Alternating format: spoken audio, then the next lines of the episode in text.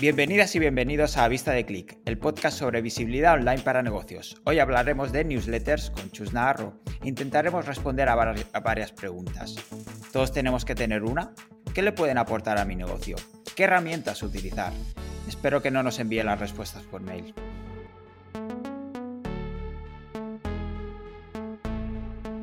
Soy David Carrasco y me acompaña Rocío Santamaría. Buenos días, Rocío. Buenas. ¿Qué, tal? ¿Preparado? Preparadísimo, sí, tomando notas ya. Tengo la bandeja de entrada ya abierta y un borrador preparado para tomar notas. Genial. A ver si aplicamos consejitos a nuestra newsletter, ¿no? Exacto. Bueno, pues eh, hoy vamos a aprender un montón con Chus y vamos a contar un poquito, bueno, quién es. Eh, tiene una comunidad, un podcast una, y una newsletter sobre newsletters. Además, lleva años creando contenido, seguro que la, que la veis, eh, que le reconocéis por, por ello. Y tiene amplia experiencia como responsable de marketing y diseño eh, si quieres tener una newsletter, eh, en la persona, te puede ayudar a crear, a crecer y a monetizarla. Además, hace poquito acaba de sacar su propio curso sobre newsletter y luego le preguntaremos un poquito más. Pero para mí esto todo me da igual, he venido a escuchar a menos un, chuste. Hola Chus, ¿cómo estás? Buenas chicos, pues encantada de estar aquí a vista de clic Ah, no sé. nosotros. Ya, ya, me habéis metido cierta presión y estoy buscando constantemente un chuste, ¿sabes? Para no quedar mal. O sea que. Sabes que te salen solos, no tienes que buscarlos. Deja que fluya, que fluya. Seguro que sí. Eh, Chus, eh, empezamos si quieres. Eh, ¿Qué es una newsletter exactamente? Es decir, ¿todo email se considera newsletter? Buena pregunta. Me hace gracia esto de ¿qué es una newsletter? Es como los posts estos muy enfocados a SEO, ¿sabes? Que la primera pregunta siempre es ¿qué es el marketing digital? Pero bueno, vamos a empezar por, lo, por el inicio. Pues a ver, mm, voy a poner un disclaimer que para mí eh, todo esto es bajo mi experiencia, no hay un manual estricto y hay tantos tipos de newsletter yo creo como, como proyecto. Pero ¿qué una newsletter exactamente? Pues es un email manual en el que la persona que lo envía con cierta frecuencia y periodicidad, pues llega a su audiencia a través de, un email. Em, obviamente yo siempre me gusta hacer una distinción entre newsletter, como yo la considero, e email marketing, porque el email marketing sí que aborda, eh, es como la, la, disciplina más global y la newsletter es un tipo de email concreto dentro del email marketing, ¿no? Entonces, bueno, lo, intento diferenciar como ese email más manual eh, que aborda, que tiene un objetivo más dentro de la estrategia de contenido. Muy interesante el, concepto, sobre todo el manual, que es el dejarnos de automatizaciones, ¿no? Que todo se puede trabajar. Bueno, pueden convivir, ¿no? Exacto, sí, sí, ¿Y todos los negocios deben tener una? Es decir, ¿recomiendas que cualquier negocio eh, trabaje en una newsletter? Yo creo que sí, obviamente, no que te voy a decir. no, pero al final es lo que es lo que decía, ¿no? Estamos en la guerra de algoritmos, de visibilidad en internet que depende de, mm, de ciertas reglas matemáticas para aprender, para aparecer más o menos en, Instagram, en TikTok y tal. Y al final, tener el email de la persona, de ese potencial cliente, Jorba, es que un paso al final es, el otro día lo comentaba Patricio en, en, este podcast, ¿no? Al final es marketing de permiso la persona te está dando su consentimiento para que tú la, escribas cuando, cuando quieras. Y si un negocio necesita eh, levantar la mano para decir, oye, te puedo ayudar con esto, obviamente eh, es una buena práctica que todos los negocios pues tengan newsletter. Ahora bien, newsletter solo eh, de venta muy enfocada a resultados o newsletter en los que se trabaje esa autoridad de marca, ¿no? Ese posicionamiento de marca. Luego, si quieres, profundizamos un poco más de los tipos de emails que podemos enviar para, las newsletters, pero por concretar y para acabar de convencer a, los negocios que nos estén escuchando, ¿qué ventajas realmente tiene tener una newsletter? Pues, a ver, la primera, como he dicho, es que te quitas de algoritmos, ¿no? Eh, la gente viene a ti y no tienes que depender tú de, aparecer en, la gente, sino que tú eres el que eliges cuando, cuando aparece. Em, luego, otra ventaja es que puedes medir el, resultado, es decir, si eh, buscas visitas a tu web o ventas, al final sí que puedes atribuir esas ventas a, la campaña, que por ejemplo con un podcast eso no pasa, ¿no? El podcast sí te puede ayudar a visibilizar y a posicionarte como marca, pero esa trazabilidad de conversión es mucho más complicada. Y luego también otra ventaja es que al aparecer con frecuencia, eh, estamos posicionándonos en la mente de, esa persona y el día que necesite nuestros productos, un profesional para contratar, estamos nosotros ahí porque hemos ido demostrando, ¿no? Eh, semana a semana o 15 días a 15 días, pues lo que podemos ofrecerles. El tema de la frecuencia has dejado caer un melón que te preguntaremos también, porque hay muchas dudas al respecto, pero por el tema de eh, para un negocio, la newsletter la podemos enviar como un negocio o alguien en concreto como marca personal? Eh, cuál es el punto de vista en este sentido? Si es para negocio, por ejemplo. Buen melón. Em, a ver, obviamente siempre hay que analizar los casos, pero yo soy muy partidaria de eh, humanizar la marca, ¿no? ¿Y cómo se humaniza la marca? Con una persona que firme y que sea el remitente de, de esa empresa. Obviamente una persona que tiene que compartir los valores que tiene la empresa, etcétera pero estaréis de acuerdo conmigo en que recibís una newsletter de Mango y no es el mismo feeling que si envía, si recibe la newsletter de David de un Anchor. Porque al final yo leo a, David, no leo a mm, alguien random de Mango que me está vendiendo sus prendas esa, esa semana. ¿no? Entonces, yo soy partidaria de humanizar la marca em, a través de, de una persona que firme esa newsletter. Eh, has dejado caer también el tema de la importancia del remitente, ¿no? Eh, uno de los puntos, ayer escuchaba no sé dónde, el tema de no poner la dirección, cuidado, poner la dirección y tal, que no se vea y ponerle un toque, pero, por ejemplo, si hablamos de, humanizar la, marca y tal, si es Mango, también sería, claro, supongo que depende del tamaño de la empresa también, pero mm. sería bien, ¿estaría bien personalizarla o ya con Mango ya va bien? Ya, sí, hasta qué punto una newsletter puede humanizar la marca con personas, ¿no? Mm, sí. Em, a ver, obviamente eh, FNAC eh, o Mango, yo qué sé, o Apple, joroba, es muy difícil humanizar, eh, pero en, en, unos negocios más como los que probablemente no estén escuchando, en los que sea una persona mm, que esté llevando ese marketing, esa voz de marca y tal, Em, obviamente, no por poner el remitente en la newsletter se humaniza una marca, tiene que ir acompañado de una estrategia más, pues si tienes un podcast que se asocie a esa persona, si aparece en la web, pues quiero decir, tiene que ir acompañado de, una, de una estrategia más 360, me encanta. Tenía que decir esto, 360. 360 integral, ¿no? Pero obviamente siempre hay matices, ¿verdad? Que me he ido a un extremo de mango de grandes corporaciones que obviamente con la gente que trabaja ahí es muy difícil asignar. María de mango, bueno, me importa un carajo. Pero si es David Unancor o Rocío Santa María de Unancor, de barra, lo que sea, obviamente tiene más papeletas de quiero leer a Rocío porque tengo una relación más íntima que eh, quiero leer a un Ancor como ente, ¿no? Estoy, perdonad por, poner los ejemplos, pero al final es, a quien estoy viendo aquí enfrente. No, son súper claros. De hecho, yo sí que veo una tendencia de que las, las empresas ya no es X empresa te envía un correo, sino, como tú dices, María de PC Componentes o María de Fresley. Eh, son personas que firman y de hecho muchas veces ponen esa firma ¿no? manual y te mandan, en lugar de antes era la marca, ¿no? Eh, tal cual. Y ahora sí que están humanizando, que es como tú dices, para intentar llegar mejor a, su público, ¿no? Incluso, bueno, al final en estos tipos de email, pues que aparece incluso la foto de, mm. la persona y tal, al final son, son puntos, ¿no? Y ahora va a ser muy interesante con esto de la IA y la redacción automática por parte de máquinas, que a ver cómo humanizas tú, tú eso, ¿no? Entonces, ahí yo creo que a ver lo que vemos en un futuro. Ya es.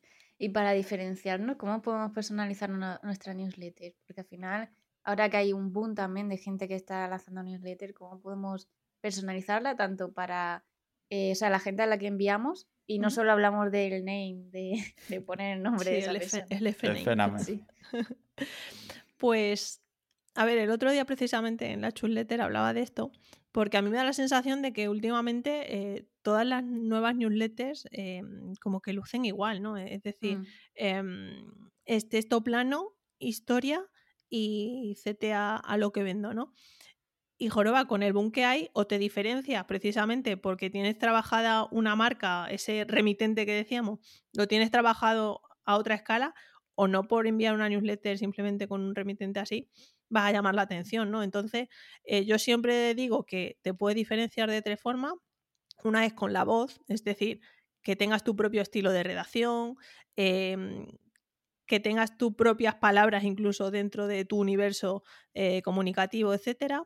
Con el formato, es decir, que bueno, pues que tenga ciertos elementos supervisuales que, que destaquen del resto, que uses colores corporativos eh, y no el que viene por defecto en la plantilla, eh, que uses, pues, lo que, lo que te permita a nivel de, de destacar módulos y textos la, la herramienta, que si usas Substack tampoco tiene muchas mucha, muchas opciones, pero incluso hay newsletters que se diferencian porque eh, dentro de la newsletter para acceder a contenido exclusivo, pues, o sea, solo puedes pasar por la newsletter. El caso de Alex Serrano, que comparte un video tip, pues al final, joroba, eso es un elemento diferenciador de formato. O, gente que solo manda audios a través de, de newsletter. Obviamente no es la naturaleza de la newsletter, porque la newsletter es texto, pero al final es una forma de diferenciarse también de, del resto, ¿no? Eh, abordar otro tipo de contenido dentro y que la puerta de entrada sea la newsletter.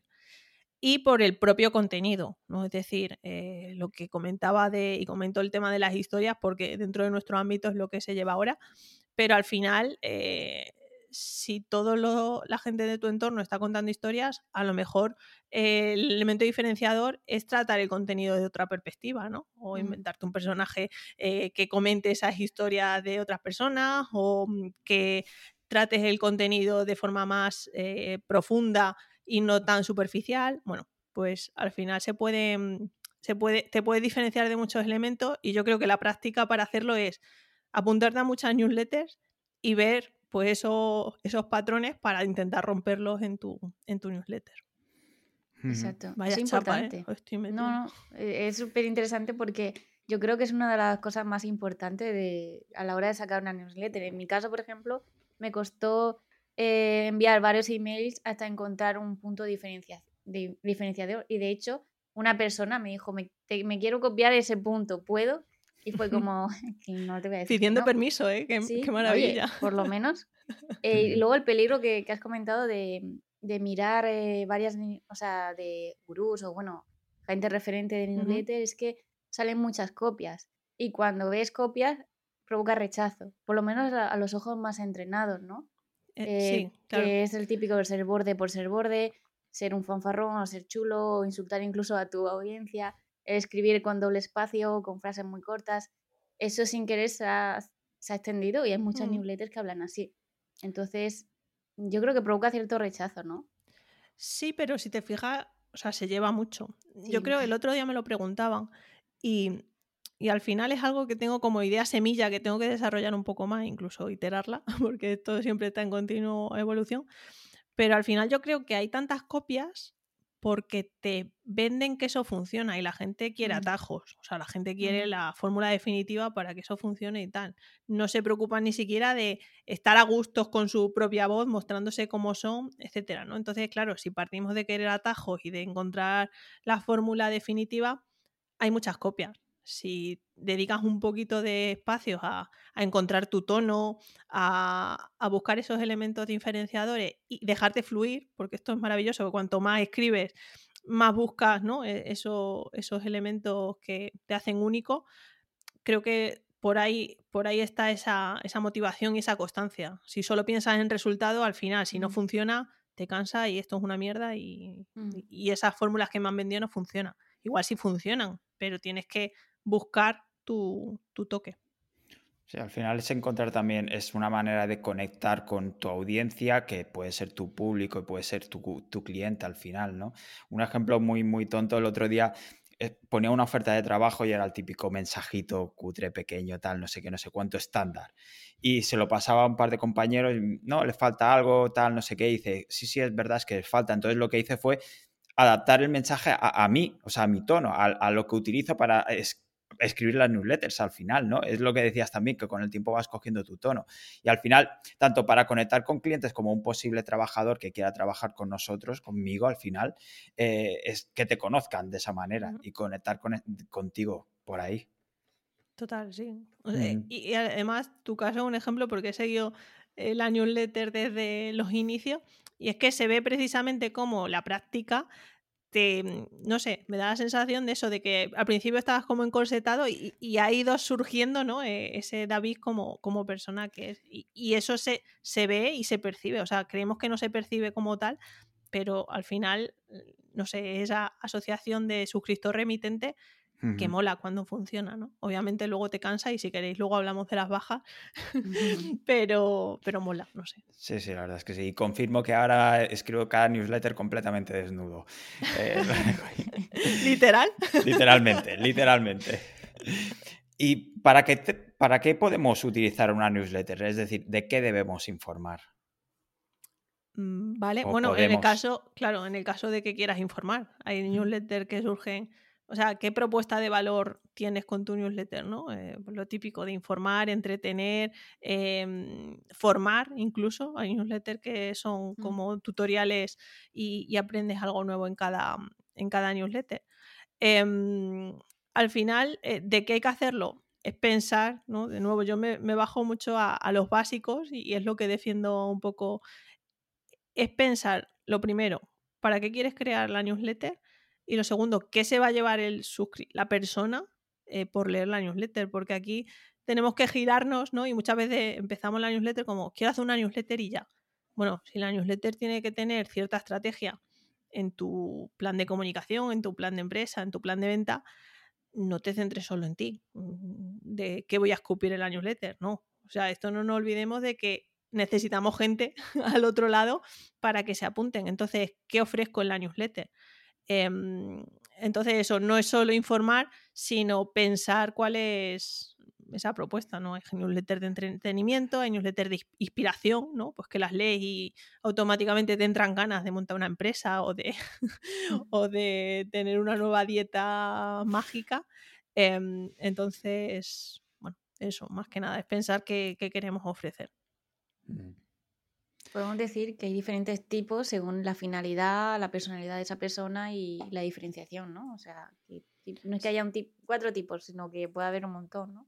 Sí, hombre, es verdad que sí que hay como grandes grupos muy definidos, ¿no? Las típicas newsletters de, de contenido propio, pues que son, imagínate, un artículo de un blog, pero que solo se comparte a través de la newsletter, un contenido más reflexivo, más profundo, tal. Hay newsletter de curación, es decir, mm. recurro a enlaces de terceros para, y los comento, pero al final el contenido se basa en contenidos de otros, no en uno propio. Las mixtas, que al final eh, es un poco lo que hace David, ¿no? Eh, él vuelca sus reflexiones y luego pone la actualidad de, de la semana eh, newsletters colaborativas que se ven poco, pero también son interesantes sobre todo para comunidades, que al final es mostrar un poco pues qué hace la gente de la comunidad, etcétera. Y eh, newsletters de pago, ¿vale? Esas son un poco las, las categorías que me he sacado yo de la manga por, lo que he visto que hay patrones. Pero obviamente dentro de la newsletter de contenidos propios, pues luego hay sus tipos, ¿no? Pues de contenido reflexivo, de contenido más formativo, de historias, entonces, bueno, yo creo que cada newsletter es un mundo, obviamente se tiende ¿no? a generalizar y a buscar patrones, pero al final lo chulo es eso, es partir de un patrón y luego que vaya evolucionando con tu, con tu forma. Todavía no he dicho mi frase que es que cada uno tiene que hacer la newsletter que quiere recibir, mm. porque creo que ese es el mayor motivador de, para mantener la constancia y para hacer las cosas chulas, ¿no? Que te salgan de, de dentro. ¿Y hay alguna frecuencia ideal? ideal? Es decir, ¿tú recomiendas cuándo enviar, cuándo tenemos que enviarse en newsletter? Pues a ver, yo no soy de, decir, tienes que hacer esto para triunfar con tu newsletter. Mm, me gusta basarme en datos y por eso hago los estudios anuales de newsletter y al final en, en el estudio sí que sale muy claro que la frecuencia semanal es como la más utilizada para una newsletter, ¿no? Creo que un 72% o así salió que, lo hacen semanalmente, pero luego está pues las típicas newsletters diarias y no solo me refiero con eso a newsletters de venta diaria, sino pues sé, newsletters de información que envían todos, todos los días. Em, las newsletters quincenales que también... Mm. Jorba, creo que, de hecho, creo que si te estás planteando crear una newsletter, pero es lo típico que no tengo hueco para escribir, ta, ta, ta, antes de hacerla mensual, creo que lo mínimo que puedes enviar es quincenal, porque es el típico margen que te da para no olvidarte de la persona y aparecer con cierta frecuencia que, se, admite en la bandeja de, entrada. Pero luego hay frecuencia de cada pues, dos veces a la semana, tres veces a la semana, etc. Pero bueno, yo siempre digo que cuanto, cuanto más férrea sea la frecuencia, por ejemplo, cada semana o cada 15 días, más te acostumbras tú a adoptarlo dentro de tu rutina de contenido, ¿no? Porque, claro, si dices, bueno, envío esta semana y la que viene, pero luego ya es que me sale otro problema y estoy muy liado tal y ya envío cuando puedo. Y al final, depende, O sea, si el objetivo con tu newsletter es compartir lo que te apetece tal, pues obviamente una frecuencia tampoco es muy importante, pero si tu, si tu, si tu objetivo es mm, brindarte una marca dentro de X campo o vender mm, ciertas cosas, pues obviamente la frecuencia importa mucho.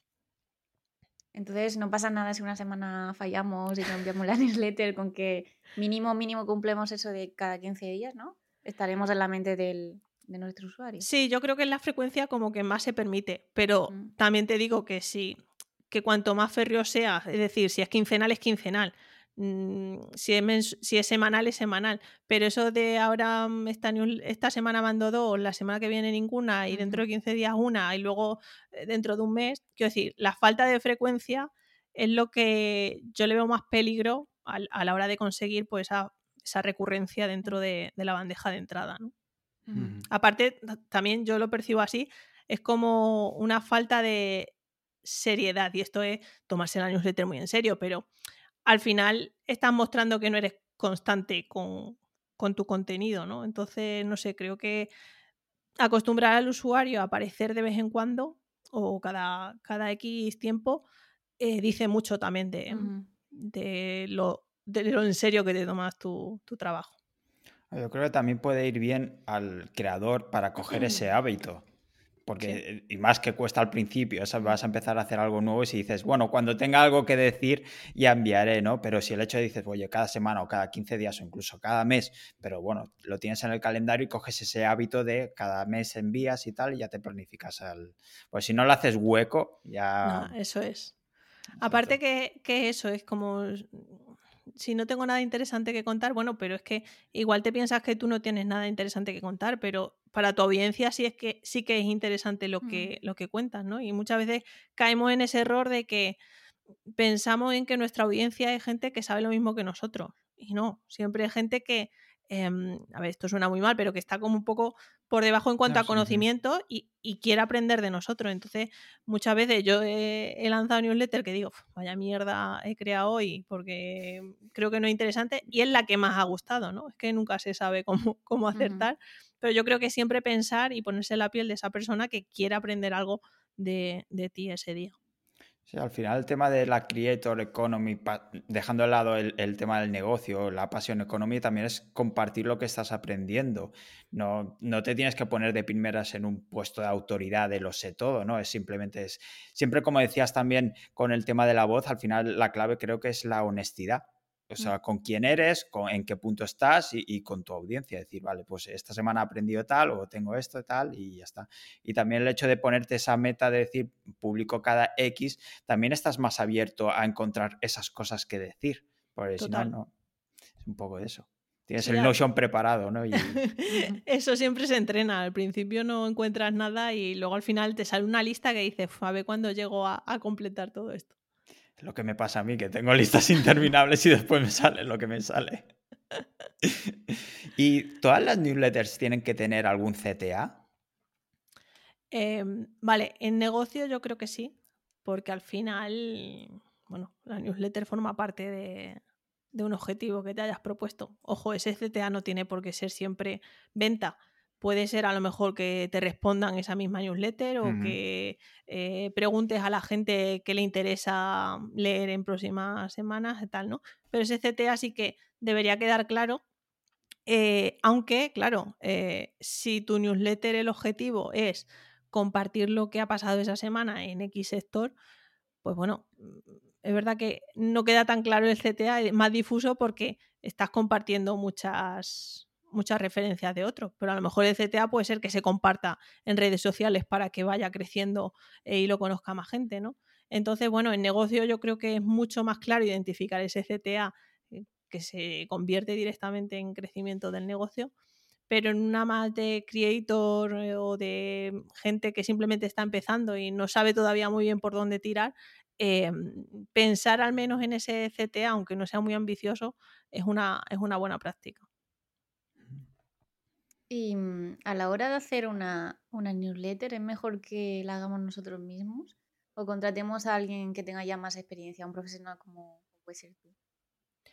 Eh, a ver, aquí hay dos puntos. El tema de crear un poco la estrategia de lo que pinta la newsletter y tal, que obviamente eh, un profesional te puede dar también una visión más genérica de cómo encajan todas las piezas que, tiene y todos los contenidos y todos los canales. Em, a ver, hay gente que tiene mucha visión, pero para algo también están los profesionales. en cuanto a la redacción, pues también un poco lo mismo. Hay profesionales que se dedican a, escribir textos para otros y lo hacen muy bien, y gente que, oye, prefiere como curar, cuidar un poco más ese, ese aspecto y dar esa visión desde dentro, ¿no? Y no que parezca que, bueno, he cogido el texto que me ha escrito otra mm. persona y lo firmo como, como el mío. Ojo que es válido, ¿eh? Pero no sé, yo pienso que, mm, que, que el, el 100% de la humanización es que ese texto salga de la persona que, que es la responsable del equipo de, marketing, de contenidos y tal, mm. y lo firme, lo firme esa persona. Pero también es verdad que muchas veces esa persona o no tiene tiempo para escribir y tiene que delegarlo, y para eso están pues, los copywriters y los redactores em, de contenidos, o también que, bueno, pues que no se que no entienda un poco los códigos ¿no? de, de redacción, de cómo buscar el CTA, cómo escribir un poco para, para persuadir de, lo que se quiere conseguir.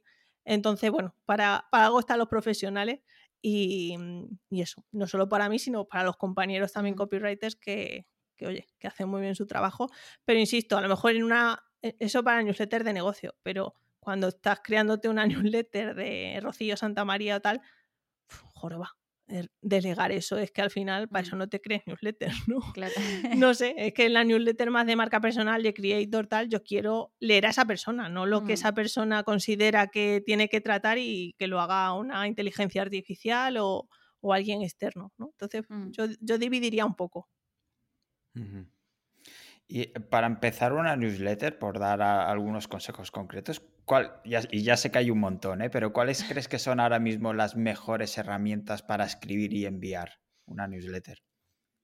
Vale, bueno, está muy en auge ahora mismo Substack, ¿no? Eh, que es la herramienta gratuita por excelencia. Están metiendo un montón de, em, de nuevas funcionalidades.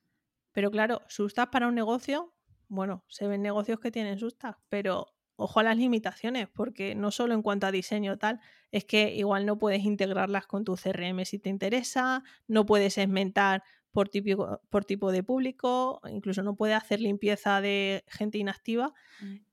O sea, está muy bien para empezar, yo creo, está muy enfocado al final para escritores.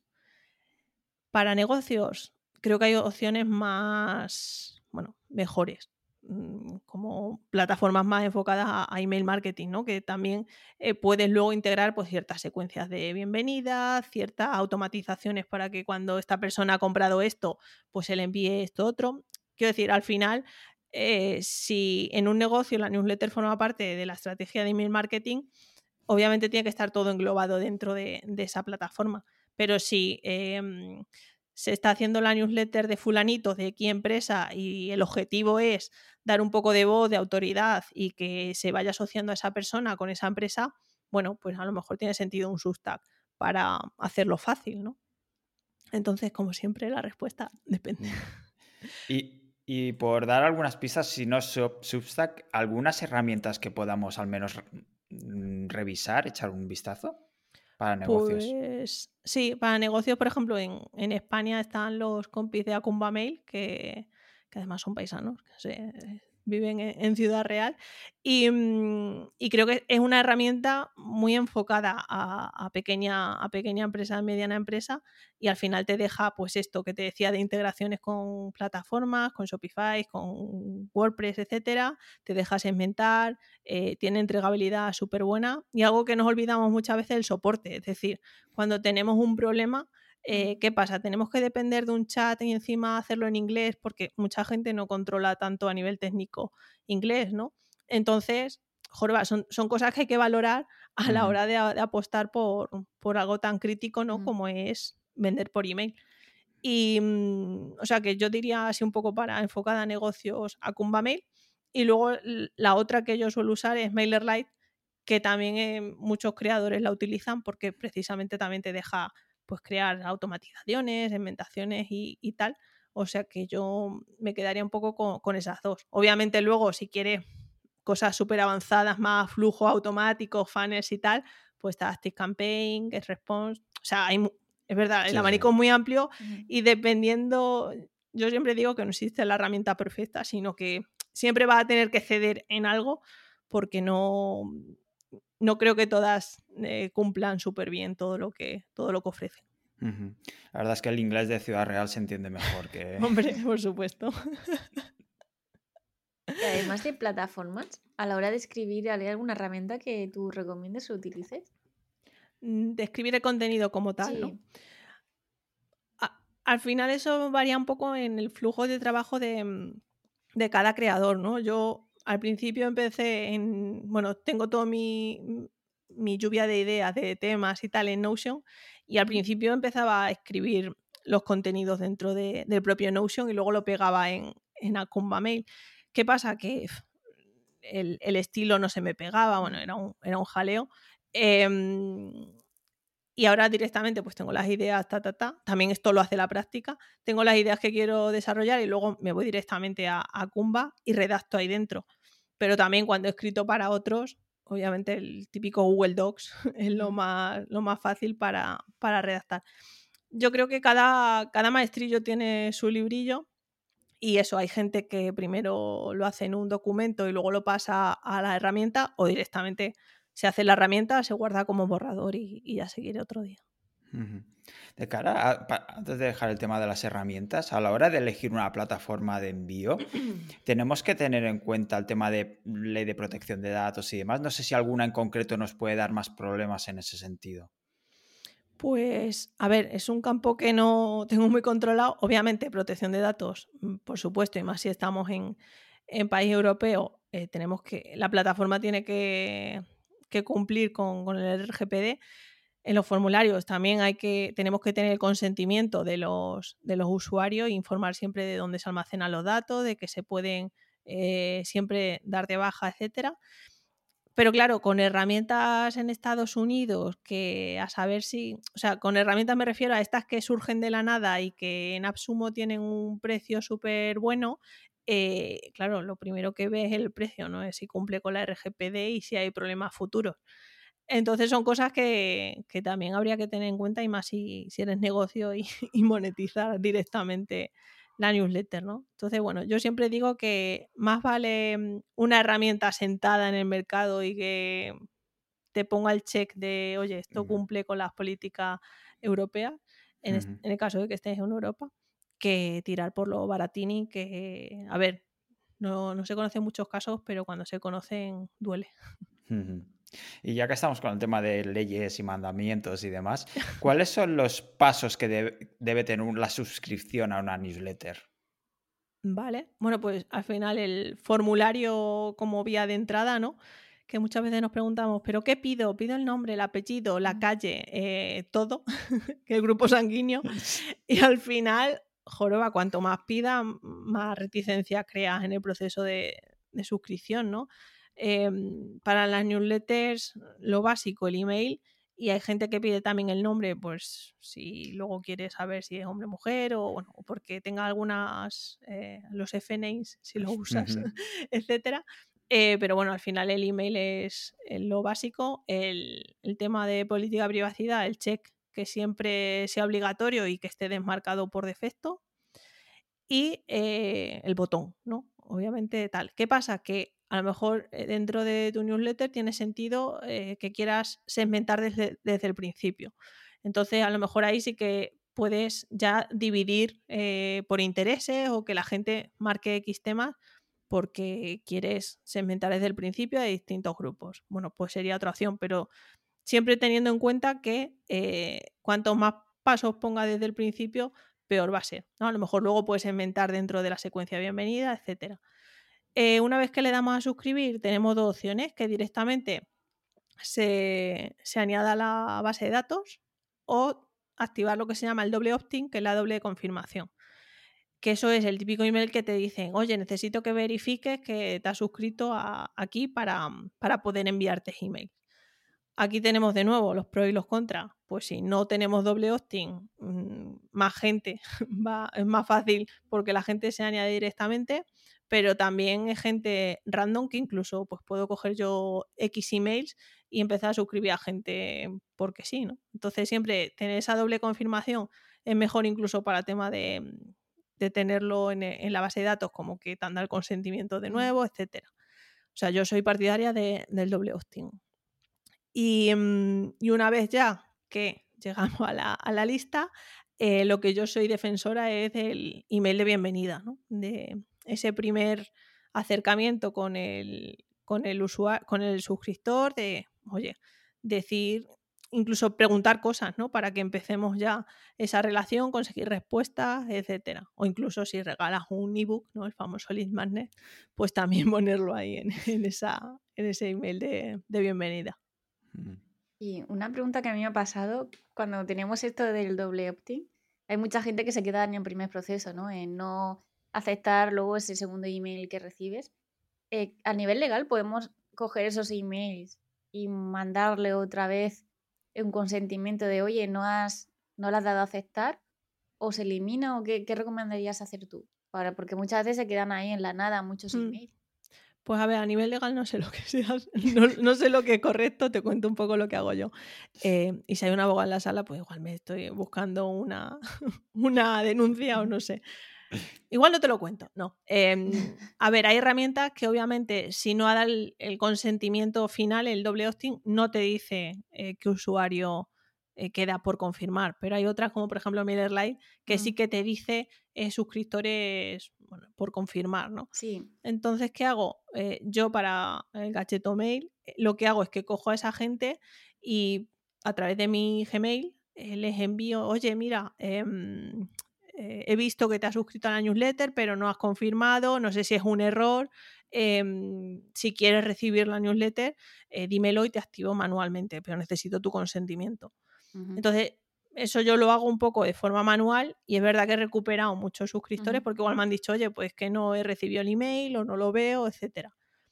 Legal, no sé si es legal, probablemente no, porque mm, o sí, no sé. O sea, lo que no sería legal es que yo, sin el consentimiento, simplemente porque está pendiente de confirmar, los activara directamente. Pero al final sí que le estoy pidiendo de forma manual ese doble mm. consentimiento, ¿no? Eso es lo que hago yo, pero porque, insisto, la herramienta que uso me deja ver esa gente que está pendiente de, de confirmar. Claro, yo creo que por ahí nos podemos salvar, ¿no? Lo de pedir el consentimiento, de verdad. Claro, si no, no, no les envío nada, o sea, simplemente se queda ahí la, la relación con él y ya está. Y cuando empezamos, que no tenemos ningún suscriptor, ¿a quién le enviamos la, la newsletter? Es decir, tenemos que nutrir esa lista, empezamos a poner nuestras cajitas de suscripción por la web, eh, a mover por redes sociales. Podemos ofrecer un, un lead magnet, pero también se puso mucho de moda el no ofrecerlo porque cada email doy contenido de calidad, no te voy a regalar nada. ¿Qué recomiendas tú? Para esos primeros suscriptores, porque si no tenemos a nadie. Decírselo a tu madre. a ver, lo que siempre se dice, ¿no? Empezar por amigos, familiares y tal. Si tienes una newsletter generalista, empieza por tu círculo, es decir, pues amigos, primos, tal. Pero eh, como en mi caso, una newsletter de newsletters, si yo a mis primos, que tengo muchos primos, tengo 22 primos, si les digo que se apunten, joder, mira, ya tengo una base interesante. Pero claro, eh, ¿están alineados con el público que quiero conseguir? Pues que probablemente un 80% de mis primos no sepan lo que es una newsletter. Entonces, no tiene sentido y de nuevo entramos en la egométrica de tengo, mira qué lista más grande tengo, pero luego no me abre ni el tato. Entonces, ¿cómo conseguir los primeros suscriptores? pues tirando de círculo cercano, en el caso de que tenga una newsletter generalista, etcétera, sí que vale, pues, amigos, familiares, compañeros del trabajo, de padel, de lo que sea, pero si tienes una newsletter muy de nicho, muy enfocada en tu ámbito profesional, joroba, tira de contactos también, pero contactos que les puedan interesar tu newsletter, que estén interesados en eh, leer cada semana o cada 15 días lo que tú le ofreces. Incluso esa gente referente en el sector o gente a la que, a la que quieras que, que te dé su opinión sobre la newsletter, escribirles de tú a tú y decirle, oye, mira, voy a sacar esta newsletter, ¿qué te parece? Tal. Al final esto es forjar relaciones. Y, el boca a boca o el boca a oreja aquí en la newsletter importa más de lo que parece porque mm, e, ese crecimiento orgánico no viene de, mm, de viralidad, ¿no? Eh, la viralidad te puede pasar o no te puede pasar, pero al final la gente mm, que te llega se filtra mucho dependiendo de cómo te llegue. Obviamente puedes hacer una campaña en Facebook Ads y también probablemente te llegue gente, pero ¿qué calidad va a tener esa gente, no? Que pasa un poco eso con los lead magnets. Eh, siempre se ha llevado los lead magnets, ahora y siguen funcionando. Pero es que hay que afinar muy bien qué tipo de lead magnet damos para que te llegue gente realmente interesada en lo que, en lo que ofrecen, ¿no? Ese es un debate también interesante el de los lead magnets. No sé, nos, mm, ¿sabes qué tipo de lead magnets está más de moda? O... Porque sabe, muchos años hemos tenido el ebook. El ebook, eh, sí. No sé si hay algunos más que podemos darle un poco de vidilla a nuestra captación. Pues, a ver, también se lleva. Eh, eh, yo soy partidaria de, diluir, de dilatar ese lead magnet. Es decir, pues los típicos cursos estos que te pasan por email, pues cada dos días o cada día te mando una píldora. Pues en vez de ofrecer un ebook súper tocho, que yo nunca me he leído un ebook de, de regalo, eh, ¿por qué no coges el ebook, lo fragmentas en distintas píldoras y se lo entregas por, por, fascículos a la persona? Con eso estás consiguiendo de que la persona se vaya acostumbrando a que tú aparezcas por la bandeja de entrada, de que te vaya abriendo y por lo tanto va ganando puntos en esa entregabilidad y al final le estás facilitando la lectura de ese tocho de ebook porque cada día le estás diciendo la píldora que necesitas saber, ¿no? Entonces, yo, yo soy más partidaria de dilatar y de fragmentar esos grandes piezas de contenido en una secuencia pues que puede formar parte de la secuencia bienvenida y, mm, y con eso conseguirlo. Pero también, bueno, hay descargables, ¿no? Eh, o sea, no solo el típico ebook, pues el típico PDF con un calendario para hacer X cosas o mm, los test, ¿no? En plan de, ¿cuánto sabes de SEO? Pues seguir como, un, como un test, un quiz, y para saber el resultado, pues tienes que dejar el email. Obviamente ahí estamos en lo mismo. Mm, igual la gente solo, solo quiere hacer el quiz para saber cuánto sabe de SEO, pero no le interesa un carajo lo que compartas en la newsletter, porque como no se lo como no has puesto tu propuesta de valor de inicio de la newsletter, sino hace este test, es algo que podemos correr peligros porque en realidad no se están suscribiendo a la newsletter, están haciendo un test y luego está la newsletter. Entonces yo, yo soy partidaria de poner en valor lo que se comparte en la newsletter antes de regalar porque se suscriba. ¿Y, cómo debemos hacer esa página de suscripción? No sé si tienes algún, no plantilla, pero oye, pues eh, un eslogan, un, tal, un heading, el CTA, el repítelo, algunos consejos básicos o una estructura más o menos. Sí, en mi curso lo trato perfectamente, pero no, al final sí que hay, mm, bueno, como un patrón también, ¿no? Em, obviamente lo más importante es el, formulario, es decir, eh, lo que hay que conseguir, eh, el email de, la persona, pero luego obviamente hay, gente que necesita algo más antes de dar su email, ¿no? Y algo más puede ser pues ver algunos envíos anteriores, es decir, alguna, alguna muestra de, newsletters anteriores, em, la prueba social, es decir, pedir a testimonios de gente que está ya dentro de la newsletter para que den su opinión de que, cómo les ayuda la newsletter, em, incluso una página sobre ti. Eh, en el caso de que sean las típicas newsletters de marca personal, que solo sea la página web con el dominio de la newsletter, obviamente no tienes opción de saber más sobre esa persona, si la han compartido en la newsletter, etc. Entonces, un bloque de sobre ti, por qué haces esa newsletter y en qué estás especializado, también es una, es una buena es una buena, un buen bloque y al final otra vez suscríbete si te he convencido. ¿Testimonios? Testimonios. A ver, yo es verdad que, claro, soy un ejemplo atípico porque me suscribo a newsletter, porque me la han recomendado tal y me da igual lo que opine la gente, sinceramente. Pero hay gente que sí que necesita ver que dentro hay más gente que, mm, que al final le, está sirviendo la newsletter, ¿no? Eso es como en las páginas de, venta en cualquier e-commerce. Bueno, pues si se ponen es por algo. Entonces, si puedes contar con algunos testimonios, pues oye, no, no hacen mal, yo creo. Un poco de autoridad social, ¿no? Eso es. Y podemos utilizar nuestra newsletter para enviar cualquier oferta, cupones, descuentos o promociones, por ejemplo, eh, para Black Friday. Sí, pues, o sea, de hecho, las newsletters yo creo que surgieron por, por eso, ¿no? Las newsletters de marketing tal y como las conocemos. Em, por supuesto, otra cosa es que cada, em, cada envío que hagas esté focalizado en vender, vender con promociones, con cupones. Al final no estás aportando ese algo de ayuda a la, a, la persona, ¿no? E, en tu propuesta de valor, si solo es recibe promociones cada semana, pues hombre, la gente que esté interesada en recibir promociones se apuntará, pero eso también se cansará. Yo creo que hay que buscar ese, en, ese cómo podemos ayudar a la persona más allá de una oferta. Es decir, que sea una reflexión, que sea una buena práctica para hacer eso y, a la vez que tu producto em, ayude a conseguirlo.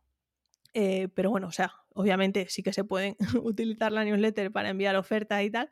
Pero claro, si en una newsletter de autor independiente o, de negocio más enfocada a marca personal o a marca de empresa, cargar siempre la newsletter con promociones creo que es un poco peligroso. Caemos en el spam, ¿no? De siempre intentar vender a lo mejor. Puede que... Sí, a ver, en el spam si te abren y tienes autoridad y tal, a lo mejor no, no caes, pero... Sí, no pero igual... a nivel técnico, sino más como eh, qué pesado siempre con promociones, eh, como que lo ve el usuario como spam, no que la plataforma lo vea. Claro, no que aportes algo realmente. exacto. Sí, sí. De hecho, bueno, hemos tenido hace poco el ejemplo del Black Friday y cómo ha afectado de gente que de repente nunca te, te escribe y esa semana, uy, se han acordado de ti. Qué detalle. ¿Y debemos limpiar la lista? Sí, o sea, absolutamente. De hecho, eh, bueno, eh, depende. Si, si, la tienes en Substack, no puedes limpiar la lista. Pero si tienes una herramienta más especializada, sí. Al final, ¿de qué te sirve tener muchos suscriptores y que te abran un 20 o un 30%. Al final tú quieres que te abra gente que realmente le interese lo que compartes, ¿no? Entonces, bueno, pues cada mm, X tiempo hacer un repaso por la gente inactiva em, está bien pasarle el polvo. Y aquí em, hay un peligro, ¿no? Porque sí que se habló de que las plataformas de, mail no miden bien las aperturas o los clics porque, por ejemplo, con iOS, ¿no? Con la nueva funcionalidad de privacidad. Entonces, yo era de esas de que cuando veía cinco enviados, cero abiertos, me iba cargando a la gente. Pero luego hice una prueba con un correo mío y yo abría todos mis correos y vi que realmente la plataforma no contó que abrí todos los correos. Entonces ya me dije, va, pues no voy a tocar nada. Entonces, ¿cómo podemos luchar contra eso? Porque a lo mejor estamos borrando a una persona que sí que ha abierto alguno. Claro, pues preguntando, es decir, no coger todos y eliminar directamente, sino crear pues una automatización que sea, oye, he visto que hace tiempo mm. que, no, que no me abres o que no haces clic tal, eh, ¿es, cierto o no? Entonces ahí da dos opciones, en plan de, oye, si eh, quiero seguir recibiendo la newsletter, o si te hace no, o sea, o si hace clic en no o directamente no, no te abre, pues ya sí pasarle, ¿no? Incluso a otro ultimátum que sea, oye, hace tiempo que, o sea, no has abierto mi último email, de verdad, es la última oportunidad, te voy a borrarte la lista. Joroba, si la gente te, de verdad te abre y en realidad le estás mandando ya dos veces de que te voy a eliminar. Si realmente la plataforma te dice que, que no te abre y él sí te abre, va a decir que sí, oye, que quiero seguir recibiéndolo. Pero si la mm. gente está ahí inactiva y, pasa incluso de que le digas te voy a eliminar de la lista, pues elimíname, ¿no? O sea, mm. más que nada lo, lo enfoco a, vale, sí, las herramientas no miden siempre bien, con, lo de Apple, aunque no abras el email, te lo marca como, como abierto. Em, hay que crear una automatización para preguntar directamente antes de, eliminar a la persona. Genial. ¿Y otras métricas para fijarnos a la hora de monitorizar el éxito de nuestra newsletter o de alguna campaña determinada que mandemos? ¿En qué nos debemos fijar? Pues, a ver, lo que siempre se habla es la apertura, ¿no? Mm. De cuánta gente te abre o no te abre, que eso ya lo hemos comentado, de que hay siempre un margen de, error dependiendo de, la herramienta. Eh, pero bueno, los clics parece que están ahora, ¿no? Em, que es la métrica que, jorba, si hay clics es porque realmente ha abierto la newsletter y, le interesa ver, pues incluso en una newsletter de curación, te da muchas pistas los clics para saber qué tipo de contenidos interesan más que, que, otros, ¿no? Incluso, bueno, cuando entrevisté a Leida Solís, ella contaba de que iteró en la estructura de su newsletter analizando un poco los, los clics que tenía la newsletter, ¿no? Entonces, bueno, yo creo que, esas son dos métricas interesantes a considerar. Y otra métrica interesante también es la, bueno, que no es métrica como tal, pero sí que te da pista a ti al nivel interno, que son las respuestas, es decir, esa interacción que, generamos con, la persona de que hay alguien al otro lado y que le apetece, mm, bueno, que fomentas las respuestas y, que, que, tienes una relación con, ellos. Antes has dejado caer algo del tema del spam. No sé si tienes algún truco secreto, algún hack para no caer en spam o incluso en la carpeta de promociones, que a veces se cuelan muchos por ahí. Sí, lo que pasa es que la carpeta de promociones no es spam. y es verdad, sí, que no, no tiene la misma visibilidad, pero es que tampoco hay ninguna técnica mágica para salir de la carpeta de, promociones. Obviamente, eh, para spam, eh, lo básico, autenticar el dominio de envío es verdad que hay mucha gente que envía desde su cuenta de Gmail la, gratuita y eso no es una buena práctica porque con él, cuando usas un correo corporativo obviamente tienes más opciones de configurar eh, de, por DNS autenticar que ese email es legítimo, etcétera, ¿no? Son pistas, son mini puntos para, para ayudar a la, a la autoridad del dominio y a la entregabilidad. Y luego lo que comentaba un poco antes de fomentar la respuesta desde el minuto uno con el email de bienvenida, porque ahí ya estamos dando pistas de, mm, de cómo de que hay una bidireccionalidad y no solo envías, envías, envías. ¿Y ahí hay algún secretillo para hacer que la gente conteste? pues, ostras, eh, eh, es complicado porque, claro, dependiendo de cada proyecto, por ejemplo, yo en, no sé, mi newsletter más de gadgets y tal, que no es, no sé, que es una newsletter de entretenimiento así, de un poco descubrir tal, yo tengo una pregunta en el email de bienvenida y no te creas que mucha gente responde, porque al final, bueno, me he suscrito aquí por recibir una inspiración de gadgets, pero no me interesa. Pero joroba, en la de newsletters, ahí sí que di con la clave de, tres preguntas y es que tengo casi un 26% de respuestas en ese, en ese email. Y claro, al final yo pensé, ¿qué, ¿qué le motiva a responder a la gente que se me suscribe? Pues básicamente que me digan si tienen ya una newsletter o no, que me la compartan, porque digo, bueno, y compárteme el enlace y así le echo un vistazo. Y la gente le encanta, le encanta compartir su newsletter y más si rascan a algún suscriptor, ¿no? Y luego que me dijeran algunas inquietudes eh, para, bueno, para saber cómo enfocar contenidos y tal. Entonces, al final es buscar esas preguntas que son motivadores para, ¿no? Como quedar en el punto de dolor de, de tu audiencia y que les haga responder. Eh, hay gente también que mm, lo que hace, si no encuentra esas preguntas, es que hay una herramienta que se llama Mail2, que yo la, uso mucho y lo que te genera es como eh, una respuesta predefinida. Es decir, te genera un enlace que tú cuando haces clic ahí, se te abre un email predeterminado y simplemente el usuario tiene que darle a, enviar. Entonces eso facilita mucho también para tener esa respuesta. ¿Y cómo se hace esto? Pues simplemente que sea, eh, necesito que, me que te asegures de, mm, de que has recibido este email y que te mola.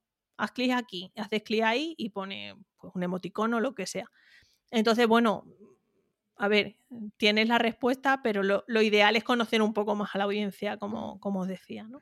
Entonces, truco, nada, buscar un poco cuáles son esos activadores y esos puntos de dolor para que la gente responda. Dar algo a cambio, ¿no? Básicamente.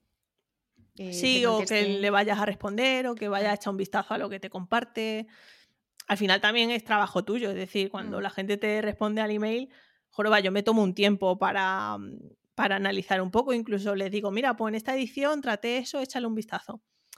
Que bueno, que, es un trabajo, pero al final lo que os decía, que para humanizar toda respuesta personalizada suma. Es verdad que lleva tiempo, pero al final es como, no sé, adelantas tu autoridad dos o tres pasos de golpe. En ese caso yo hago algo parecido, pero también me di cuenta que llegan los interesados en el sentido de quiero eso gratis que me das, pero no paso de ti newsletter, ¿no? O, oye, que tengo un amigo que revisa la web tal, porque lo haces, digo, no, tiene que ser suscriptor, ah, pues, y luego se dan de baja, o realmente solo quieren eso que, que tú ofreces, ¿no?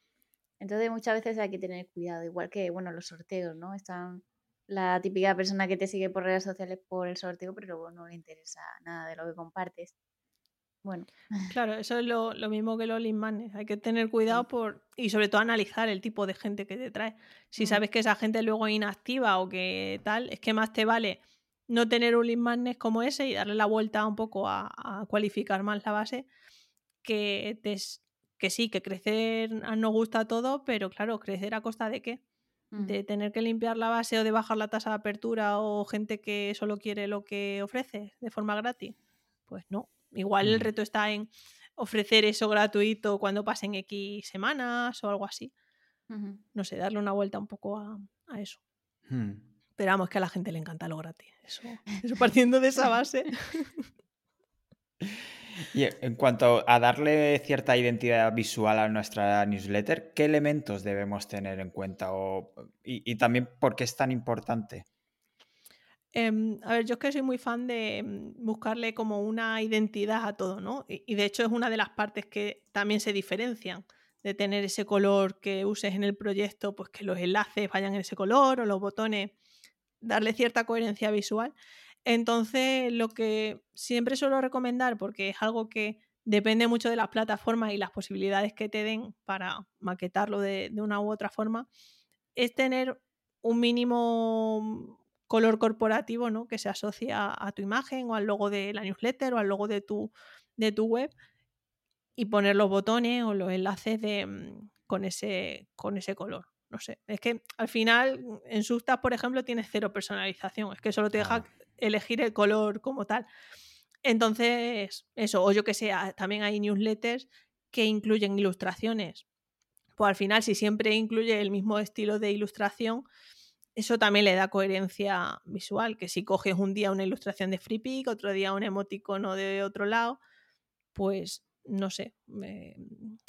A ver, quiero decir que no, que no hay la, respuesta mágica, pero sí hacer el ejercicio mínimo de crearte como una paleta básica de colores que vaya a usar pues para botones primarios, para secundarios, para destacar la llamada a la acción de esta forma.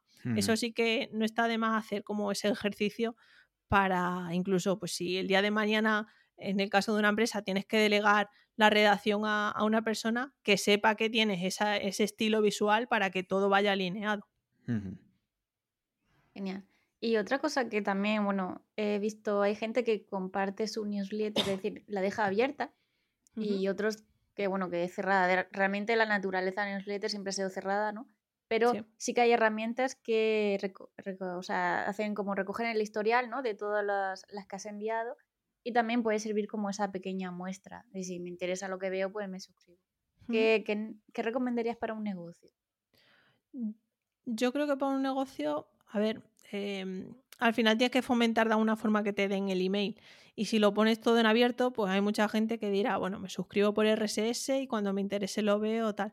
Pero si tú lo que quieres es conseguir el email porque también va a entrar pues en una secuencia bienvenida, donde le vas a presentar un poco quién eres, construir esa autoridad, al final eso se hace con una relación íntima por email, no eh, tipo blog de que cualquiera puede puede ver eso, ¿no? El hecho de tener abierta la newsletter. Creo que es algo más práctico para los creadores, para construir una audiencia, etcétera, que para un negocio como tal. Y de hecho, precisamente las herramientas de email marketing no facilitan mucho eso de que dejar abiertas las newsletters, sí que te, te dan el enlace de ver en el navegador, mm. pero no te lo dejan como en una página de, recursos mm. eh, como tal. Entonces, no sé, yo, yo soy más partidaria de, de dejarlo en oculto, pero bueno, siempre depende de, de, la, de la, estrategia, ¿no? ¿Y crees que nos hemos dejado algo a tener en cuenta a la hora de crear una newsletter? Mira que hemos hablado cosas, probablemente haya más en el tintero, pero Joreba, yo creo que hemos tratado lo importante, ¿no? Bastantes cosas. Bueno, luego el tema de monetización, pero e, en el tema del negocio, al mm. final lo que decíamos, ¿no? si tu objetivo es vender lo que sea o que te contraten X servicios, al final la newsletter se monetiza sola porque llevas hacia la conversión. O hay otra newsletter que se monetizan con patrocinios de otros, o incluso lo interesante, que un negocio patrocine newsletter dentro de su sector para atraer gente a, su empresa, ¿no? Pero vamos, al final en, una, en, un negocio, la monetización de la newsletter es a través de, de llegar a la plataforma o, contratar los servicios, productos, etcétera. Ya que has dicho eso, no sé si hay algún o puedes dar algún consejo en concreto a la hora de patrocinar una newsletter. Pues, a ver, lo principal es buscar el, el alineamiento de la, de la, audiencia, ¿no? Muchas veces se ven mm, marcas super random eh, patrocinando newsletters super random simplemente porque, bueno, eh, han escuchado en algún sitio que patrocinar newsletters funciona y luego resulta que, claro, que no era lo que esperaban. Pues porque no han hecho el ejercicio de saber eh, a qué público se dirigen, cómo de especializada está esa newsletter, cuáles son las métricas, em, etcétera, ¿no? Al final es eso, es audiencia, métricas y también en qué consiste un poco el patrocinio, eh, qué visibilidad tiene, si aparece abajo del todo, si aparece en un sitio destacado. Entonces, un poco mm, eso, simplemente a quién te dirige y qué, ofrece, qué te ofrecen a cambio. También yo creo que a la hora de, de, anunciarte o anunciar algo, saber bien bien cómo vas a captar ese nuevo suscriptor o cliente y tal, porque si depende de la audiencia también, si está muy en frío, el hecho de venderles algo directamente no acostumbra a funcionar demasiado bien. A lo mejor es algún tipo de prueba, algún descuento o un suscripción a newsletter. Un magnet, ¿no? Exacto, sí, sí. Pero sí, obviamente vender desde el principio en una, eh, en una promoción, en un anuncio, eh, puede salir peor que, si vamos por esos pequeños sí, ¿no? De suscríbete a la newsletter o a este test o te regalo una auditoría o lo que sea. Exacto, no cometáis el mismo error que cometí yo, así que sí, sí. sí. De todos aprende. Sí, exacto. a base de errores, exacto. Pues... Genial, se ha quedado un, capítulo súper completito, parece un mini curso de newsletter. Sí, sí. De hecho, es mi para mi curso porque cuento todo esto mucho mejor. Pues ya toca el, bueno, el, el chus spam. que nos hemos quedado con la gana del, del chuste. Ya, ¿verdad? Te invitaremos otra vez para que nos cuentes. Estaba tan. Bueno, a ver, puedo decir siempre que os suscribáis a mi newsletter de newsletters si queréis recibir más píldoras como esta. Y nada, y ahí ya en mi web encontraréis pues la newsletter, el podcast, el podcast privado y el nuevo supercurso que, que si queréis aterrizar todo esto un poco más, ahí no sé si ya voy por 8 o 9 horas de, de curso, ¿eh? que tengo la garganta, se nota que todavía estoy grabando porque tengo la garganta ya tocada. Pero bueno, ahí queda todo. En chunarro.com eh, podéis cotillear más sobre mí. Bien, dejaremos todos los enlaces, lo que hemos hablado en el capítulo, las herramientas, cualquier cosita y tu contacto, también en la descripción del capítulo. Y, nada, nos volvemos a ver la semana que viene. ¿A qué hora, David? ¿A qué día?